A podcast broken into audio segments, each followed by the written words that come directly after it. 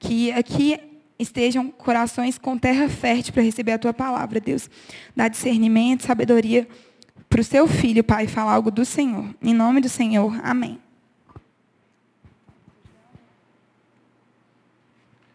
Olá, pessoal. Tudo bem? Tudo na paz? Ah, mais ou menos. Vocês estão meio devagar aí. Quantos foram abençoados nesse louvor aqui? De falar para você, não é errado depois você dar um feedback para essa galera. Falar, cara, que bênção, obrigado por você ter ministrado as nossas vidas, nos conduzido. Isso é um incentivo para eles e, e a igreja cresce assim, né? Prazer estar aqui, é uma alegria, obrigado pelo convite. Que bom estarmos juntos aqui. Será que você recebe uma palavra de Deus no seu coração? Muito bom. Vamos compartilhar uma palavra que ela fala sobre a vontade de Deus. Nós sabemos muitas coisas que a Bíblia declara sobre a vontade de Deus. Por exemplo, que a vontade de Deus ela é boa, ela é agradável, ela é perfeita. Romanos 12, versículo 12 fala isso. Eu queria compartilhar com você algumas, alguns critérios, algumas formas de nós aprendermos a avaliar quando algo que está diante de nós vai fazer sentido em relação à vontade de Deus. A gente passa por muitas situações na vida que a gente se pergunta, né? Peraí, isso aqui tem a ver com vontade de Deus ou não? como que isso aqui se encaixa na minha vida para que eu esteja acertado com Deus. Gente, isso acontece na nossa vida inteira. Sempre tem alguma questão, sempre tem alguma decisão, sempre tem algum convite, sempre tem alguma coisa que de repente a gente precisa avaliar. É, vocês estão numa fase que vocês estão tomando decisões na vida também. O adulto, o mais velho, também está tomando decisões.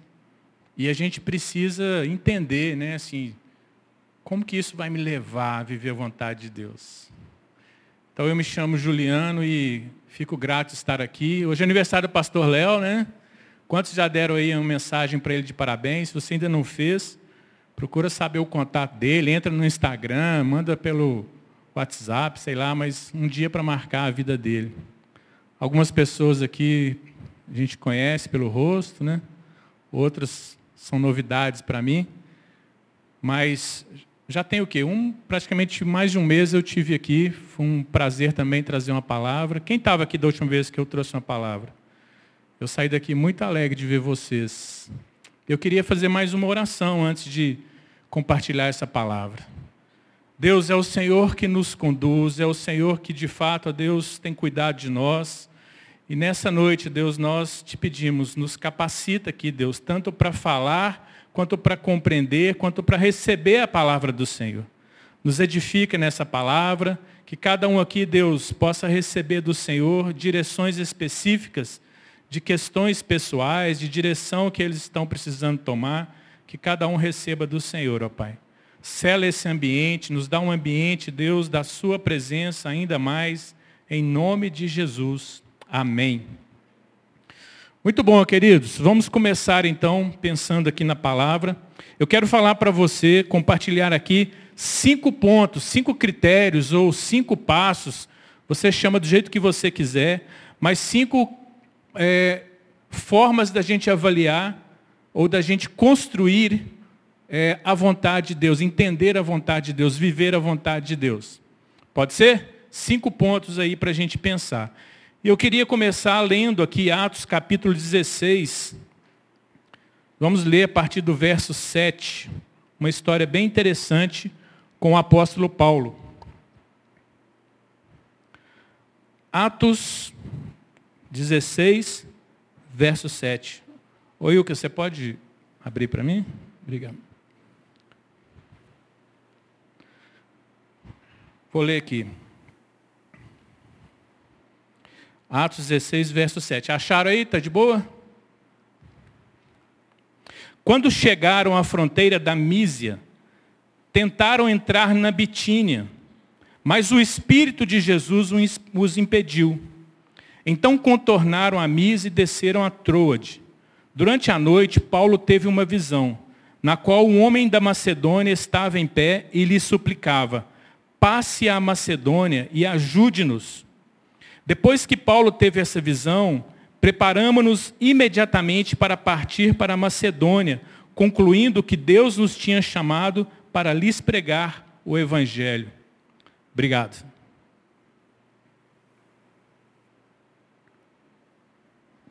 O que está rolando aqui nessa história com Paulo?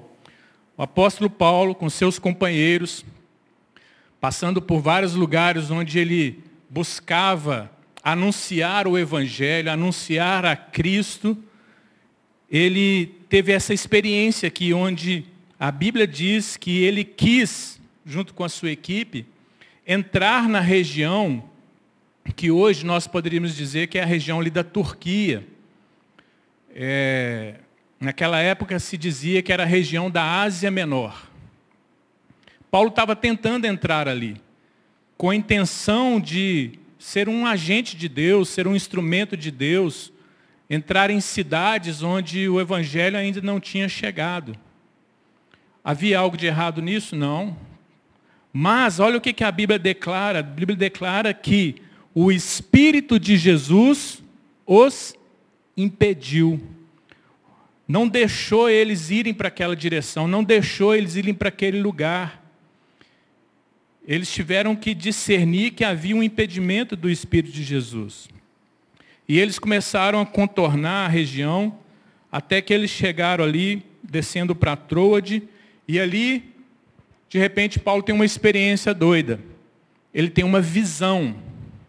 Não foi um sonho, não foi é, enquanto ele dormia, ele teve uma visão.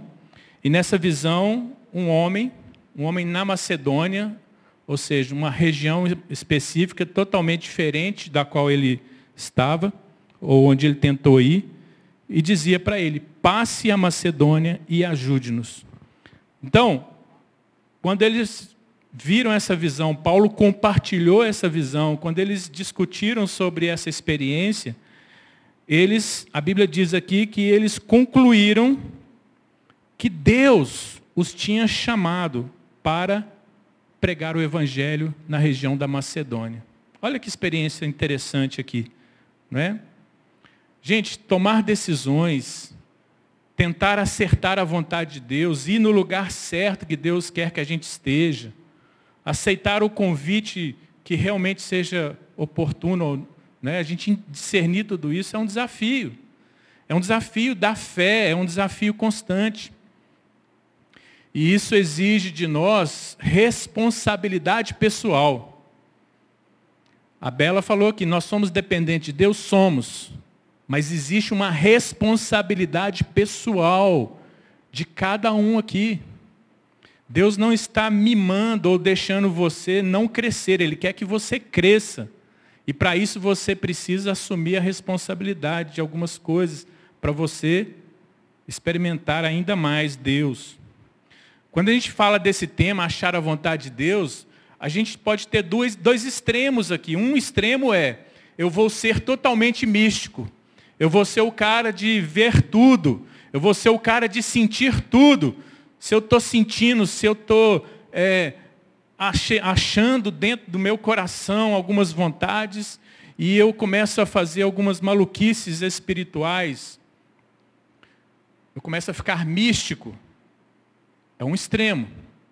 O outro extremo é, eu sou totalmente racional. Eu sou totalmente intelectual. Eu quero racionalizar toda decisão. Eu quero fazer tudo pensando, pesando A e B. Eu quero mapear tudo. Eu quero fazer tudo. Se não fizer sentido, também é outro extremo.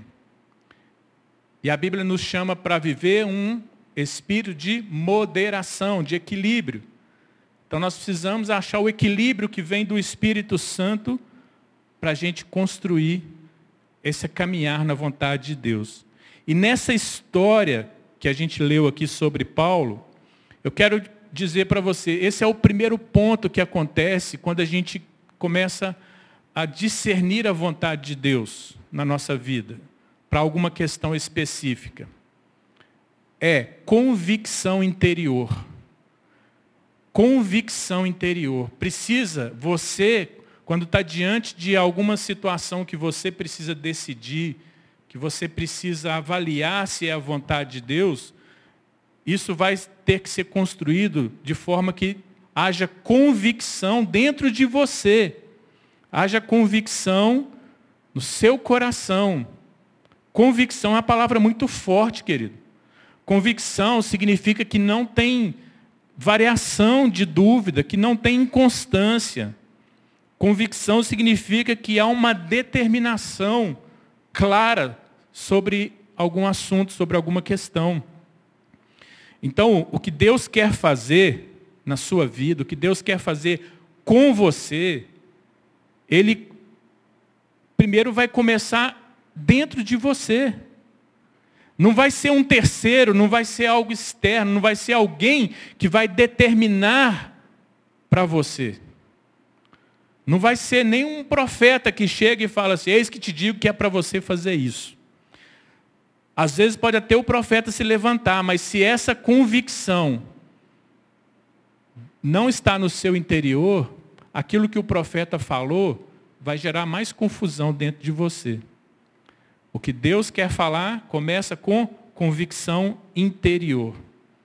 Então, quando você sente alguma coisa, a gente sente. A gente sente quando o Espírito quer falar alguma coisa, a gente sente, a gente tem impressões no coração. A Bíblia fala sobre impressões que muitas vezes vêm na nossa alma. Não está errado, mas se essas impressões, se esses sentimentos, se aquilo que você está vendo, está sentindo, aquilo que você está ouvindo, se isso não está virando convicção, não, não, de fato não é uma convicção que vai crescendo dentro de você, então já é um grande sinal de que você não está é, ao, diante de algo que tem a ver com você em relação à vontade de Deus. Está claro? Então, então, o que, que nós precisamos fazer para construir convicção interior? Ora, se eu estou diante de uma questão que eu preciso decidir, que eu preciso é, construir essa convicção, eu tenho que orar. Eu tenho que buscar Deus. Eu tenho que, de fato, colocar primeiro a questão para Deus. E pedir Deus, né, a Deus que acrescente mais informação, acrescente mais discernimento. Ou como a gente viu aqui na experiência de Paulo. Paulo, ele, eles perceberam que Peraí, nós estamos tentando ir para lá e não dá certo. Estamos tentando ir para lá, não dá certo. Eles entenderam, o Espírito de Deus está nos impedindo. Aí eles desceram. Chegou em determinado lugar, eles, talvez eles estivessem fazendo plano. Não, já que não foi para lá, vamos para cá. E de repente veio uma visão. E nessa visão se assentou convicção. Então, nós não descartamos o sobrenatural, não descartamos as, os dons espirituais, e nem descartamos a nossa inteligência, a nossa capacidade de fazer uma leitura da situação, de fazer um, de compreender racionalmente as coisas, mas no equilíbrio a gente vai construir convicção. E essa convicção de oração, busca de Deus, até que essa convicção de fato se assente e que a gente entenda que é algo de Deus para a nossa vida. Primeiro ponto, convicção interior. Tranquilo, queridos? Sempre vai começar com você. Sempre vai começar com alguma coisa dentro de você que vai gerar essa convicção. Digamos que você está convicto com muitas coisas aí que você vai viver na sua vida. Você não sabe o tempo, você não sabe o modo, mas você já tem convicções. Isso é legal demais. Faz parte da nossa caminhada com Deus. Você tem convicção que de repente Deus vai te levar para outros lugares, Deus vai te levar para outras cidades, Deus vai te levar para outros estados. Você tem convicção de repente que Deus vai te usar em determinada área. Mas você está esperando, está construindo. Mas uma vez que você tem convicção, qual é o segundo ponto, qual é o segundo critério que nunca pode faltar para a gente poder discernir a vontade de Deus, para a gente achar a vontade de Deus. Sabe qual é o segundo ponto? Se você quiser anotar, anota aí. Confira na Bíblia. Ou confira com a Bíblia. Nosso Deus é um Deus que nos deixou para nosso uso diário, para nossa consulta constante, para nosso estudo é, em vários momentos, a palavra dele, a Bíblia, manual de vida, instruções práticas para a nossa vida. Então, se eu tenho algo que é convicção interior, está no nível subjetivo. Mas quando eu coloco diante da palavra, eu estou testando aquilo que é subjetivo, aquilo que está sendo construído no meu pessoal com Deus, eu estou testando com valores e princípios da palavra de Deus. Se o que você tem convicção não se alinha com valores e princípios da palavra de Deus, ainda que seja convicção, mas é uma convicção que vai te levar ao erro, que vai te levar para bem longe daquilo que é vontade de Deus. Então, é tão óbvio isso, né? Mas é engraçado que muitas vezes, por mexer com o nosso interior, mexer com a nossa alma, muitas vezes a gente até sabe o que a palavra de Deus fala, mas a gente quer dar um jeitinho de encaixar a palavra de Deus na nossa convicção. E não vai funcionar. É a sua convicção daquilo que Deus está falando no seu coração, daquilo que você está percebendo no seu coração, é que tem que estar alinhado com a palavra de Deus. Então a palavra de Deus ela vai nortear as nossas vidas, ela é a nossa regra de fé. Deus não vai te falar coisas que são absurdas, que confrontam ou que quebram os próprios princípios dele, jamais. Jamais. Deus não é Deus de confusão. Então, queridos, toda convicção interior vai ter que estar de acordo com a Bíblia para ser de Deus. Lá em 2 Timóteo 3,16, vocês conhecem essa passagem? Paulo nos diz lá, ele escreveu para Timóteo, seu discípulo fiel, toda a escritura é o quê? Divinamente inspirada. 2 Timóteo 3,16, toda a escritura é inspirada por Deus e útil para o ensino, para a repreensão, para a correção e para a instrução na justiça, para que o homem de Deus seja apto e plenamente preparado para toda boa obra. Olha que bacana. Você precisa de instrução, você precisa de direção, você precisa de repreensão, você precisa de correção, você precisa ser capacitado para viver a justiça de Deus, você precisa ser instruído, você está sendo formado como homem e mulher de Deus. O seu manual é a palavra, é a Bíblia. Então, tudo que vem de forma subjetiva, que nasce com você, com vontades que às vezes estão ligadas à sua experiência de vida, ao seu contexto familiar, ao seu contexto de grupo, à sua experiência de mundo e o que for mais. No meio disso tudo, Deus está falando. E são muitas vozes, né, queridos?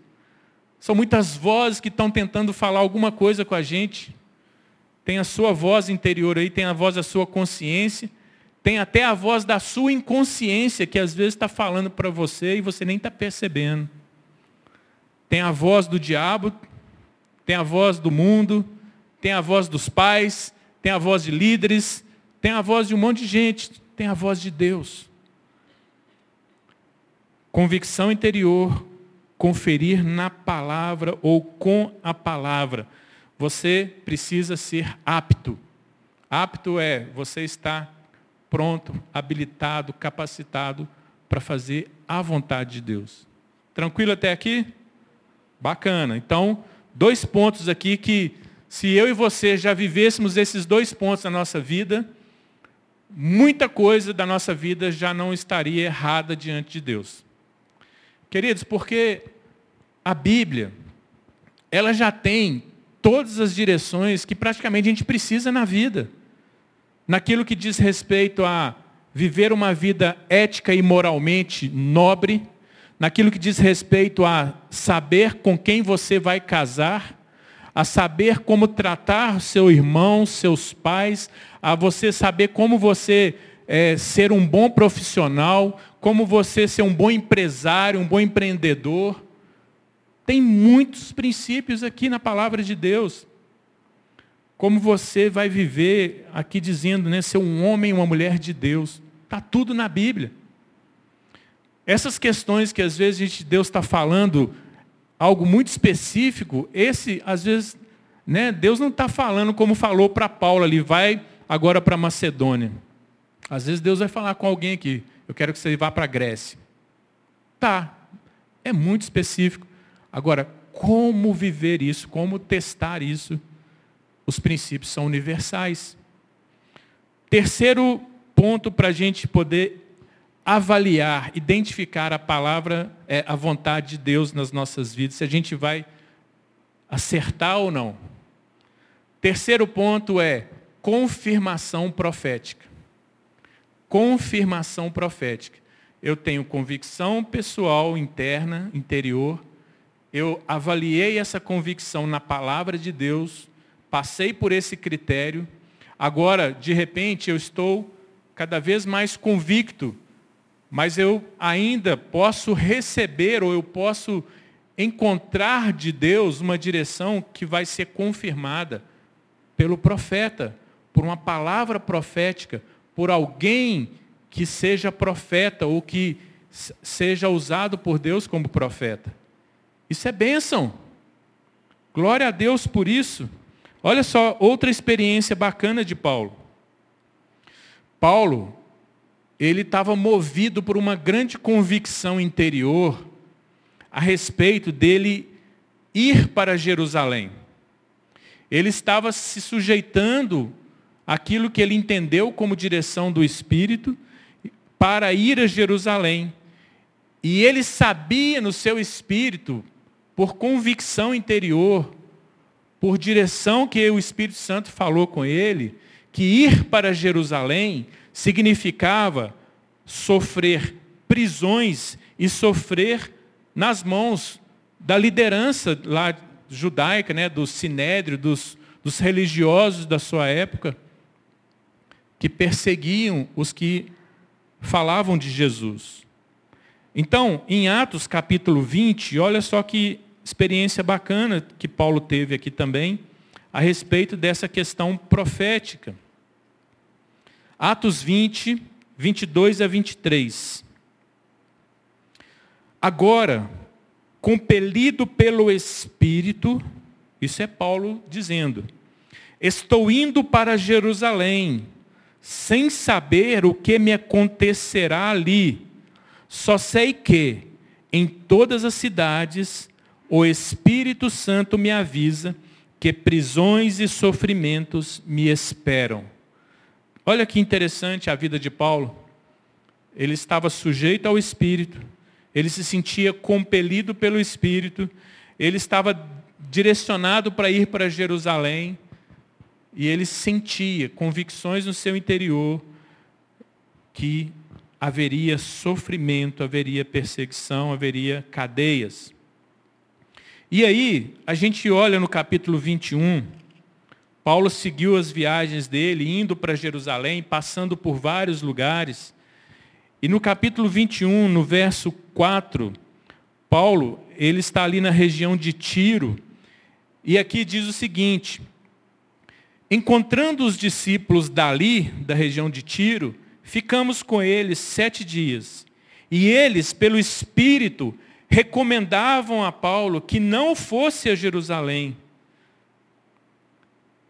aqueles discípulos de Jesus que Paulo e a equipe dele encontrou ali na região de Tiro, também movidos pelo Espírito, discerniram também aquilo que Paulo estava sujeito a sofrer, indo para Jerusalém, e eles se tiver, tiveram um, aquele mover né, de compaixão para falar com Paulo. Paulo, não vai lá não, cara. perceba como que isso é uma confirmação profética. Quando pessoas chegam para você, não está sabendo da sua história, não está sabendo do momento que você está passando e chega para você e fala, eu estou sentindo isso a respeito do que o Espírito está me dizendo sobre você. Não tem holofote, não tem reteté, não tem luz. Alguém conversando e de repente, profeticamente. O que, que é o profeta? É alguém que fala por Deus, que está entregando uma mensagem de Deus. Necessariamente não significa que está trazendo revelação. Isso é um estereótipo de profecia. Profecia muitas vezes é alguém que está trazendo a direção de Deus, ajudando a discernir algo. A profecia, segundo o Novo Testamento, ela visa o quê? A exortação, visa a correção, né? visa o encorajamento. Então, aqui a gente vê Paulo, do nada, encontrando pessoas que testificavam aquilo que já estava no coração dele. Só que aquelas pessoas, uma coisa que a gente sempre tem que tomar cuidado com a questão profética, querido, é o seguinte: que o espírito ele está sujeito ao profeta. O que, é que significa isso, segundo a Bíblia? Significa que Deus pode falar algo comigo, mas eu posso errar naquilo que eu vou passar para frente. Que eu posso ouvir ou silenciar o espírito antes que ele termine de falar. Que eu posso manipular alguma coisa ou com má intenção, às vezes por precipitação e então o que, que era certo Paulo fazer aqui, por exemplo, ir a Jerusalém ou não ir a Jerusalém? No coração de Paulo a convicção era eu vou a Jerusalém, apesar de que eu sei que vou encontrar lá prisão e sofrimento. E os discípulos aqui diziam: não vá a Jerusalém, o Espírito Santo está nos mostrando que lá você vai ter prisão e sofrimento. Quando você está diante de situação dessa, se a sua convicção construída desde o início, ela não é uma convicção realmente que você já consolidou com Deus, na hora que vem uma palavra dessa, você se confunde. Não, então eu acho que Deus não falou. Não, então eu acho que eu não avaliei certo a minha direção em relação ao Espírito de Deus, a palavra de Deus. Então tudo precisa ir encaixando. E aí a gente vê que mais para frente aqui, né, Atos 21, no capítulo, no versículo 10, olha o que aconteceu. Depois de passarmos ali vários dias, desceu da Judéia um profeta chamado Ágabo. Vindo ao nosso encontro, tomou o cinto de Paulo e, amarrando as suas próprias mãos e pés, disse: Assim diz o Espírito Santo, desta maneira os judeus amarrarão o dono deste cinto em Jerusalém e o entregarão aos gentios. Olha só, mais uma testificação profética daquilo que Paulo já tinha convicção do Espírito de Deus para a vida dele. E o profeta agora faz uma encenação. O profeta agora faz né, algo assim, olha, eu vou dar é, visibilidade àquilo que Deus está falando. Pega o cinto, amarra as mãos do Paulo. Fala, o dono desse cinto, é isso que vai sofrer. E a igreja, glória a Deus! Mas, queridos, olha que confusão que muitas vezes a gente cai se a gente não tem uma convicção construída lá atrás. Paulo entendeu que aquela encenação do profeta Ágabo não era para dizer para ele não vá. Pelo contrário, era mais uma vez o Espírito Santo dizendo: pode ir, é isso que vai acontecer mas é o Espírito Santo que está guiando. É Deus que está dando essa direção. Mas nós precisamos da confirmação profética. Podemos contar com a afirmação profética. Mas não fique correndo atrás de profetas e de confirmações proféticas. Espere que Deus envie alguém sendo profeta na sua vida. Um, uma grande tentação das nossas vidas é ficar indo atrás de profetadas na ânsia de querer confirmação de Deus, vira uma obstinação que muitas vezes a gente vai ouvir aquilo que Deus não está falando. Paulo não foi atrás de pessoas para falar, oh, profetiza para mim se é isso mesmo que eu estou entendendo. Não, ele foi caminhando, seguindo a rota que ele entendeu que precisava ir para chegar a Jerusalém. E no trajeto, palavras foram dadas a ele.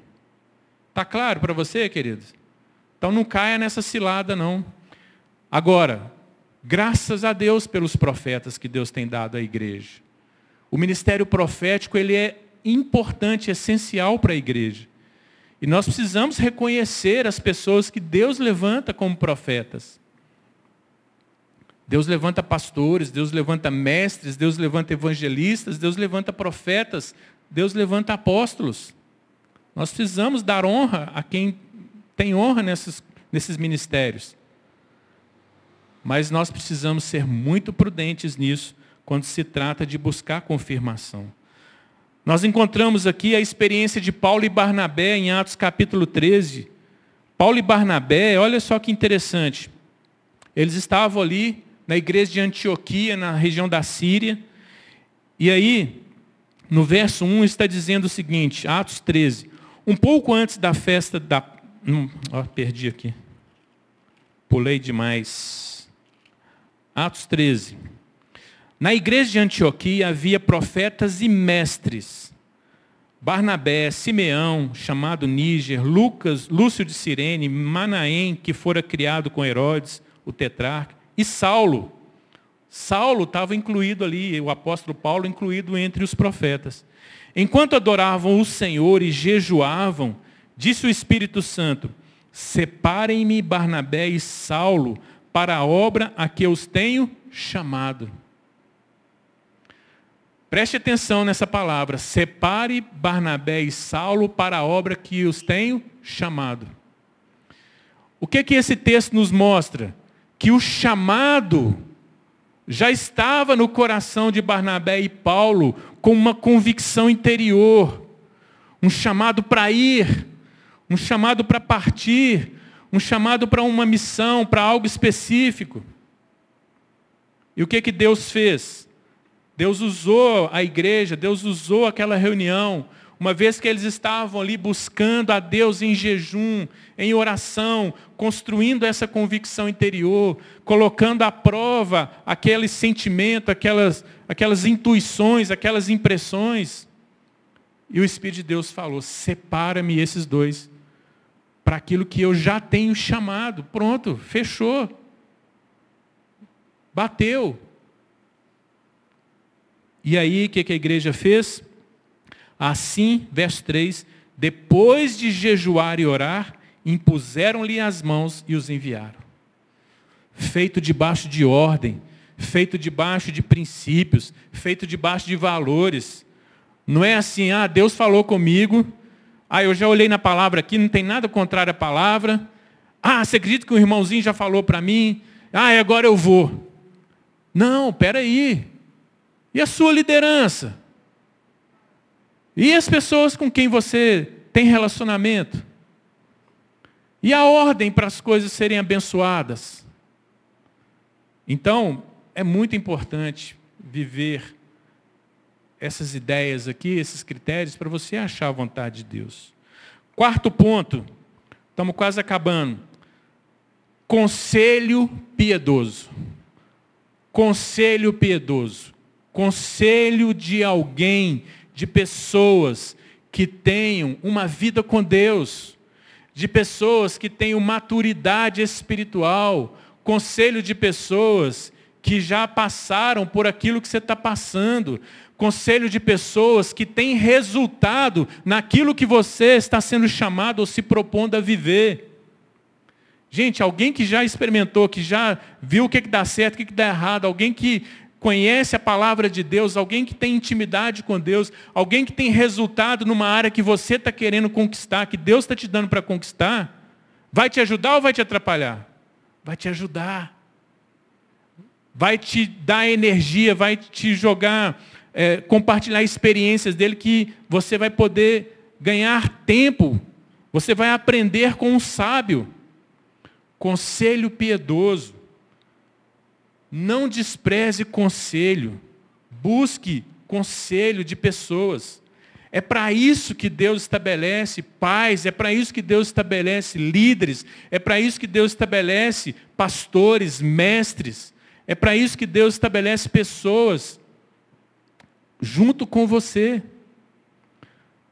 Tenha pessoas que se disponham ou que você consiga ter com você como patrocinadores daquilo que você está construindo de convicção interior. Tenha pessoas que vão ser mentores para vocês. Não tenha, tenha critério para você escolher essas pessoas. Tenha discernimento. Não se entregue para qualquer conselho. Conselho piedoso. A Bíblia diz, Provérbios 11, 14, que na multidão dos conselheiros ou na multidão dos conselhos há segurança. Gente, Deus já tem um monte de conselhos para nós na palavra. Mas Deus também tem pessoas que estão sendo usadas por Deus para trazer conselho. Amém, queridos? Então, uma coisa que acontece muito quando a gente pensa em pegar conselho, sabe o que é? Um, um pensamento enganoso, uma cilada que muitas vezes acontece, é o seguinte: eu estou com pressa eu tenho urgência, eu preciso resolver isso logo, eu estou sentindo demais isso, eu tenho que tomar uma decisão. Cilada. Essa é uma cilada, esse é um espírito de engano. Se você está se sentindo apressado, apressada para tomar alguma decisão, para fazer alguma coisa, sentindo que isso é de Deus, que Deus está com urgência, pode parar, porque a chance de você errar a vontade de Deus é muito grande. Se você está sentindo isso, pare e já procura logo conselheiros para você começar a acalmar o seu coração, baixar o seu nível de ansiedade, começar a entender o que, que Deus está falando, ou confirmar ainda mais o que, que Deus está falando. Mas se você lê exemplos na Bíblia de pessoas que apressadamente fizeram alguma coisa, você vai ver que deu errado. Se você é apressado no falar, você não tropeça nas palavras? Pois é, nada que a gente faz apressado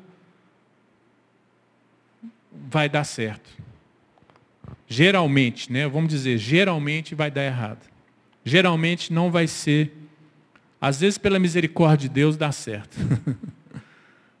Mas, queridos, conselho piedoso. Então, busque pessoas assim, pessoas Piedoso é essa pessoa que tem uma vida com Deus.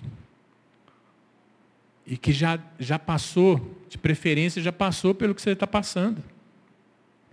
Que consegue ver coisas que você não está vendo. Essa dica é boa, né? Último ponto aqui. Esse aqui também é bacana. Eu e você temos um critério na palavra de Deus que nos ajuda a discernir a vontade de Deus, que se chama a paz de Deus. A paz de Deus. Você conhece a paz de Deus? Quando nós recebemos a Jesus como Senhor e Salvador, quando nós somos salvos em Cristo, quando nós nascemos de novo, quando nós nos reconciliamos com Deus, quando Deus faz justiça por nós por meio de Jesus e nos lava e nos purifica de todo o pecado, pela nossa confissão da morte e ressurreição de Jesus, sabe o que, que nós recebemos? Nós recebemos paz com Deus. Paz com Deus. Isso é tremendo. Não existe mais inimizade entre nós e Deus. Existe amizade, existe relacionamento. Mas quando estamos andando com Deus, nós precisamos cuidar para discernir quando na nossa vida nós estamos fazendo algo que leva a paz de Deus no nosso coração ou que a paz de Deus não está no nosso coração. A paz de Deus, ela vai funcionar para a gente como um balizador, como um juiz, como um árbitro que vai nos direcionar, que vai nos corrigir. Então, veja bem o que fala a palavra de Deus em Filipenses 4, 6 a 7. Filipenses 4, 6 a 7.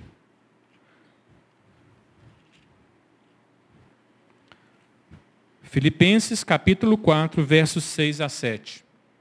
Não andem ansiosos por coisa alguma. Olha o apressado aí, ó. Não anda ansioso não. Não se apressa não. Mas em tudo, pela oração e súplicas e com ação de graças, apresentem seus pedidos a Deus. Apresente suas dúvidas, apresente suas convicções, apresente aquilo que está no, seu, que tá no seu coração. Verso 7. E a paz de Deus, que excede todo entendimento, guardará o coração e a mente de vocês em Cristo Jesus. Guardará o coração e a mente de vocês em Cristo Jesus coração e mente de vocês guardado em Cristo Jesus. Sabe o que é coração e mente? É você inteiro. É você na sua alma, no seu espírito, você no seu corpo.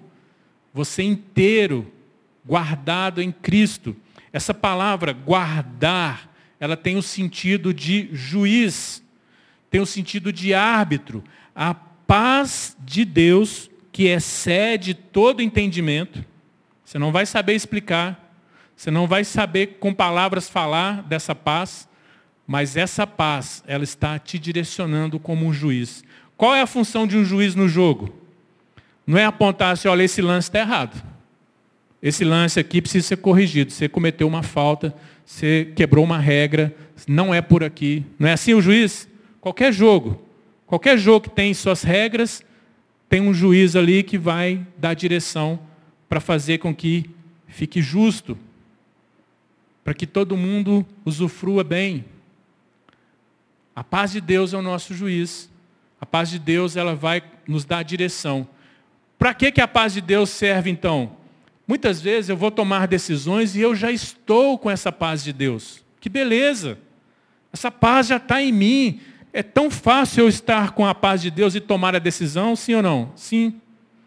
Mas existe uma realidade da nossa vida que é, eu tenho convicção interior, eu já passei pelo critério da palavra de Deus e tá beleza, não estou quebrando nem princípio, nem valores. Inclusive eu recebi confirmações proféticas, olha que bênção. Deus usou pessoas que não sabiam nada do que eu estava vivendo, da minha história, e falou ao meu coração. E eu procurei pessoas que me deram conselhos que testificou ainda mais, que me ajudou ainda mais a discernir. Agora eu preciso tomar uma decisão, mas eu ainda não estou em paz. Acontece ou não acontece? Acontece. Eu preciso tomar a decisão, eu vou, vou ficar esperando agora. O que mais? Eu preciso tomar decisão. Eu tenho uma responsabilidade também. E aí, tomo decisão, faço uma escolha, não vou, vou ficar cozinhando aqui, esperando. Tome a decisão. E aí eu preciso atravessar para cá. Tomei a decisão. Na hora que eu atravessei, a paz de Deus não veio. Passou um dia, a paz de Deus não veio. Eu estou construindo algo aqui, a paz de Deus não veio. Significa o quê? Que a paz de Deus, como meu juiz, como arbítrio do meu coração, está dizendo: Deus não está nisso. Recua é para cá. Opa, a paz de Deus veio. Não foi a experiência de Paulo? Eu quero ir para Bitínia. Eu quero ir para a Ásia Menor. Não, vou descer para Trode. Não, é para lá. A paz de Deus está é aqui. Ó. Passa na Macedônia. Às vezes acontece isso na vida, querido. Deus já te deu todas as condições para você discernir, mas falta ainda essa paz de Deus. E às vezes ela vai vir exatamente quando você agir, quando você for prático, quando você se arriscar, quando você se jogar para ver o que, que vai dar. A vida, a vida é assim. Muitas vezes vai ser assim. Mas pelo menos você já se resguardou com um monte de coisa, só com os quatro critérios anteriores. Só mais uma coisa sobre a paz de Deus para mim e para você, querido. Colossenses capítulo 3, verso 15. Está aprendendo alguma coisa aí? Está sendo benção? Colossenses capítulo 3, verso 15. Olha que interessante esse verso. Paulo diz que a paz de Cristo seja o juiz em seus corações, visto que vocês foram chamados a viver em paz, como membros de um só corpo. Vou ler de novo. Que a paz de Cristo seja o juiz em seus corações, visto que vocês foram chamados a viver em paz, como membros de um só corpo.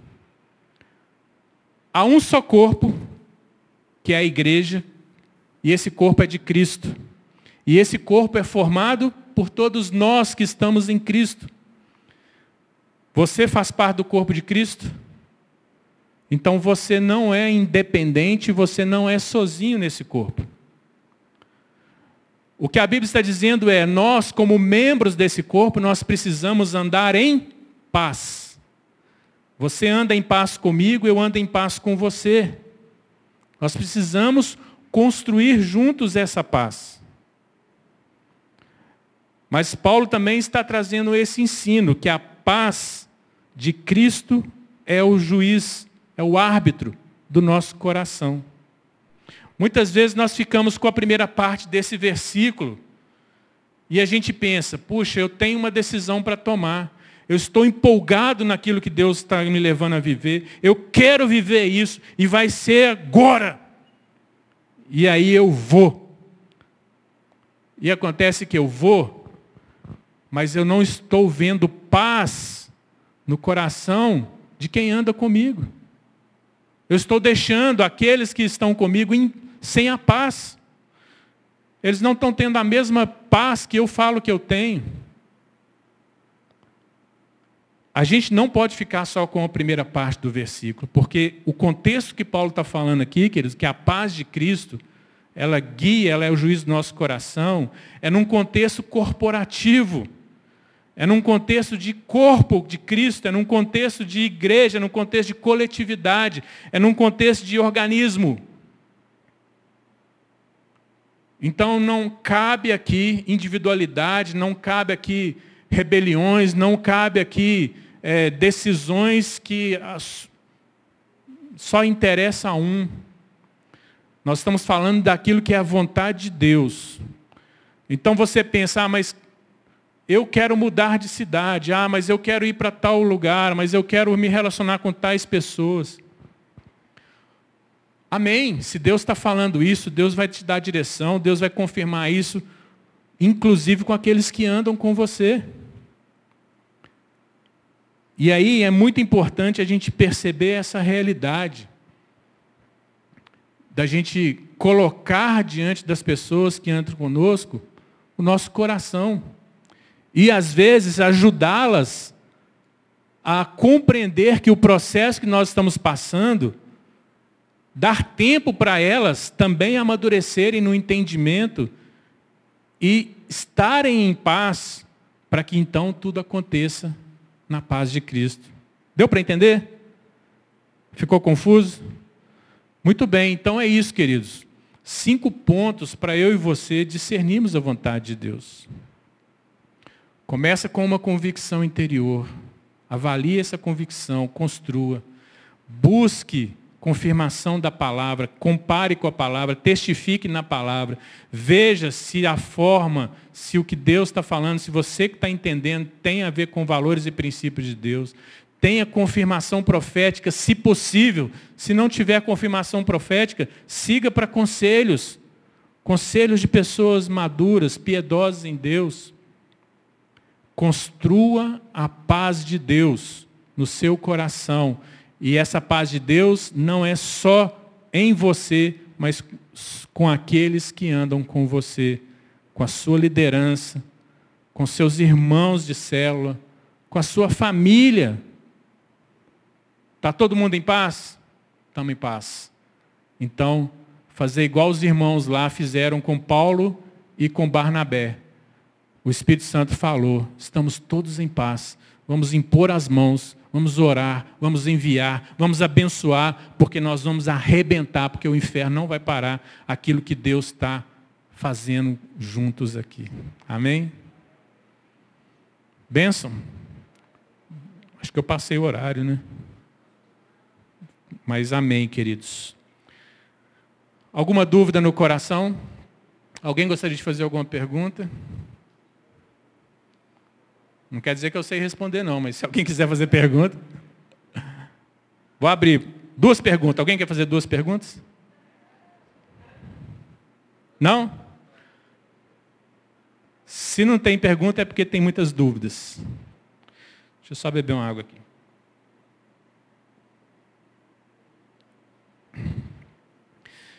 Queria que você fechasse seus olhos. Queria orar por você, te abençoar. Feche seus olhos só para você é, manter o foco agora em Deus. Esquece quem está do seu lado, esquece é, o que você está preocupado, né? Qualquer coisa. Queria orar, te abençoar. Eu sei que tem pessoas aqui que estão diante de decisões. Tem pessoas aqui que tem desafios, né, já sonhando com desafios aí pela frente. É uma oportunidade de você construir. Se você não anotou nada dessa pregação, mas ouça aquilo que Deus falou com você, que mais marcou. Começa por aí, vai cavando. Depois você pode assistir de novo, está salvo lá no YouTube, mas deixa Deus falar com você eu vou te falar, querido, se você construir a sua vida nesses cinco pontos, poderia ter outros, mas esses cinco já são suficientes. Se você construir a sua vida nesses cinco pontos, você vai ser mais feliz do que eu fui na minha juventude. Você vai dar mais certo do que eu dei em algumas fases da minha vida. Porque você recebeu aqui coisas que são preciosas de Deus. Pai, eu quero te agradecer por essa galera abençoada aqui, Jesus, por cada jovem aqui, cada família que eles representam aqui. Deus, eu estou aqui, Pai, crendo que o Senhor está levantando aqui homens e mulheres de Deus, Senhor, que vão transformar muitos lugares, muitas situações, que vão ser bênção na vida de pessoas. Deus, levanta essas pessoas aqui com discernimento, Pai, daquilo que o Senhor quer fazer, quer falar, quer levar cada um aqui a viver. Deus, uma geração do Senhor que seja resposta para um tempo como esse, para uma cultura como essa que estamos vivendo, Senhor. Levanta a tua igreja aqui, Pai, uma igreja enviada no poder e na unção do teu Espírito Santo. Fortalece essa juventude, ó Deus, em nome de Jesus. Que eles sejam realmente fortes no Senhor, como a tua palavra declara. Que eles possam vencer o mal, vencer o maligno, prosperar no Senhor a cada dia em nome de Jesus. Deus te abençoe, queridos. Obrigado aí. Bela.